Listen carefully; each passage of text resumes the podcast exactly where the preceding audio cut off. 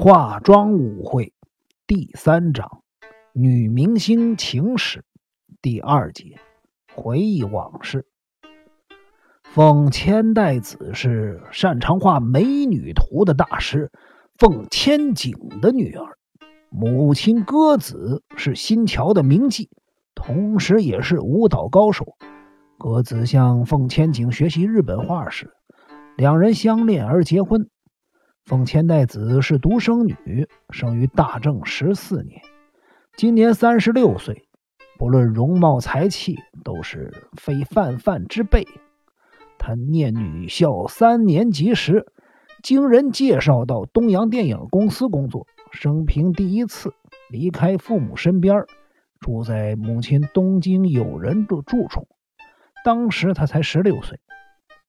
狄小璐太久比凤千代子早一步进入东洋电影公司，拥有贵族血统和斯文俊秀的脸蛋儿，是他优于他人的本钱。他是子爵狄小璐太为的妾室所生，子爵的正室没有为他生下一儿半女，所以狄小璐太久出生之后，便立即被送往正室居住的地方。凤千代子一进入电影公司。便和狄小璐太久以荧幕情侣的姿态出现在观众面前，这对俊男美女的组合立刻就成为了东洋电影公司的摇钱树。自从昭和十五年以来，两人合作过不少片子。狄小璐太久的演技平平，但是凤千代子却不断的进步，为他的演艺事业扎下了稳定的基础。后来，由于狄小璐太久的继母独子反对他俩的婚事，俩人因此私奔。这个消息震惊了当时的社会，他们俩人因此饱受世人的批评，不见容于电影界。昭和十八年，狄小璐太久被征召入伍。第二年，奉千代子生下了美莎。独子害怕从军的狄小璐太久，万一有个三长两短，狄小璐家就会绝后，因此答应让奉千代子入籍狄小璐家，美莎则交由独子养育。离开了电影界之后，奉千代子参加了流动式的剧团演出，她在剧团里认识了第二任丈夫阿九金千三。昭和二十年三月九日晚上的一场空袭中，李小璐家化为灰烬。刚刚丧夫的独子赶紧将避难用的行李送至冈山的友人那里，历经重重困难，才和孙女美莎一起逃到了冈山。六月二十八日晚上，再次遭到空袭，独子和美莎。疏散到了坐州的君山。奉千代子再次见到自己的孩子的时候，已经是一年两个月之后的事儿了。战后，奉千代子重回电影界。昭和二十年春天，他在吉祥寺买了房子，将独子和美莎从金山接过来住。狄小璐家没落了之后。独子只好依靠媳妇儿过日子，但是奉千代子不喜欢和独子同住在一个屋檐之下，于是就搬出去和以前念女校的友人一起住。昭和二十三年春天，狄小璐太久返乡，奉千代子在城城买了一栋房子作为夫妻俩的住处。狄小璐太久曾经重返演艺界。可是观众的口味和战前截然不同，他只拍了两三部电影便销声匿迹了。昭和二十四年初，狄小璐太久和奉千代子正式离婚。三十四年春天，他因为诈骗罪锒铛入狱。昭和二十五年春天，奉千代子受阿九金千三的邀请，而到草石座剧团。客串演出，两人因此蹦出了爱的火花。当年秋天，阿九金千三舍弃了原配，也是演员的藤村下江，和奉千代子一起走上了红毯的另一端。但是两人在一起生活的时间不长，昭和二十八年春天，两人便协议离婚。第二年，奉千代子嫁给了西洋画家沈公吾。沈公吾在某周刊的请托下，以奉千代子为模特，为该周刊绘制封面。从那时起，奉千代子的婚姻变成了媒体争相报道的话题。所有人都在猜测，这对夫妻的婚姻恐怕维持不了多久。昭和三十一年春天，奉千代子果然再度与第三任丈夫离婚。离婚后，奉千代子到巴黎旅行，不料竟和在巴黎进修的年轻作曲家金村真二坠入了情网。那年秋天，他们两人闪电结婚。自然又成了媒体争相报道的话题。昭和三十二年秋天，两人开始分居。三十四年春天，正式分道扬镳。在分居的那段日子里，奉千代子认识了飞鸟中西。奉千代子对美沙有什么样的情感呢？战后，他不间断的供给美沙生活费。但这并不是出于母爱，而是一种身为人母的责任感。美莎是个漂亮的少女，从小就深受了气喘的折磨，一发作起来，经常是整夜无法入睡，所以连上学的时间也往后延了一年。他念到了二年级，便因为身体不适而休学，由奶奶在家里教育他。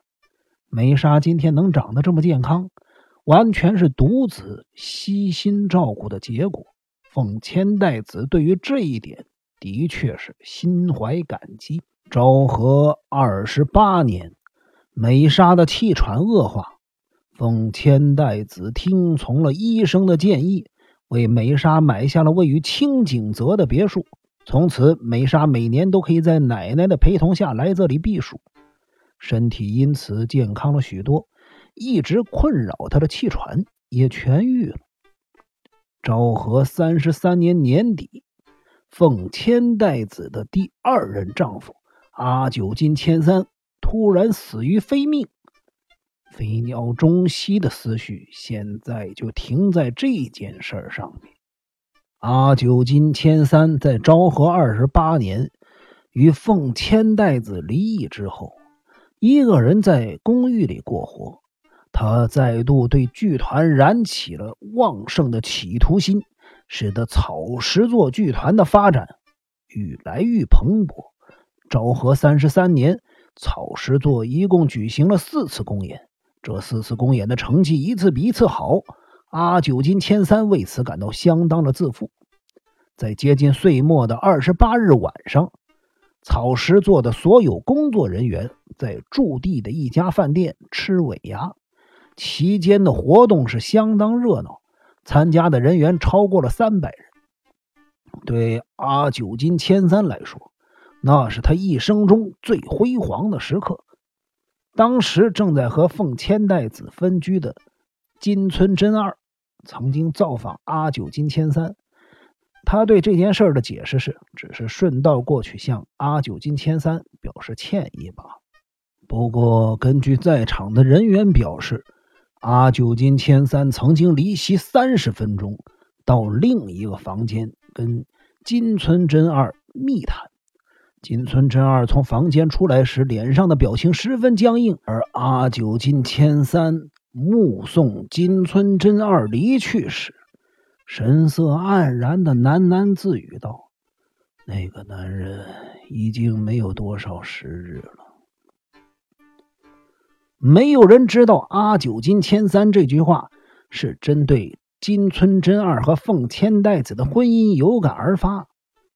但是由开春之后，金村真二就跟凤千代子正式离婚一事来推断，似乎有那么一点关系。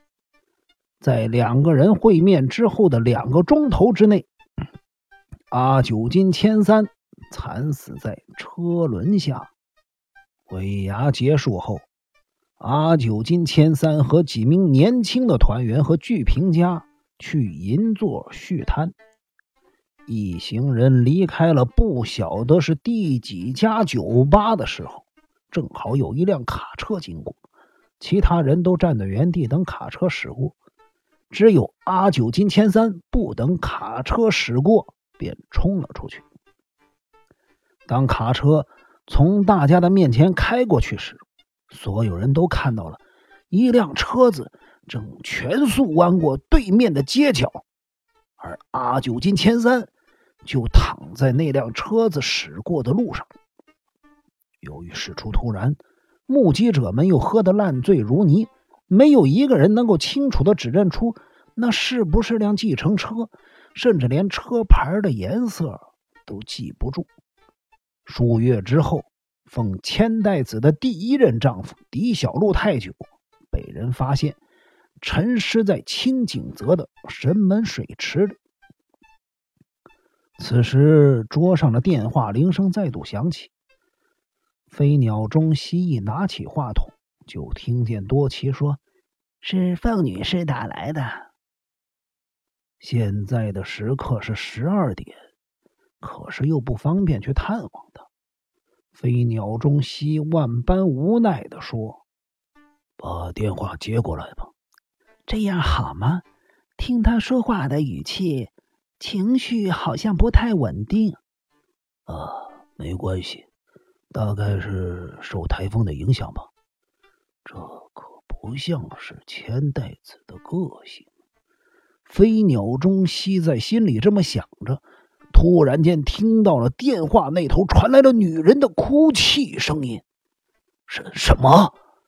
飞鸟中西听了千代子说的话，不由发出了惊讶的声音。好的，我马上赶来。镇定一点，就像平常一样。挂上电话之后，飞鸟中西茫然了好一阵子，之后。他叫多奇为他接通外线电话，由他亲自拨号。待电话那头有人接起电话时，他说道：“喂喂，请问是南条公馆吗？我是飞鸟，飞鸟中西。请问金田一先生在吗？是，对不起，请麻烦金田一耕助听电话好。”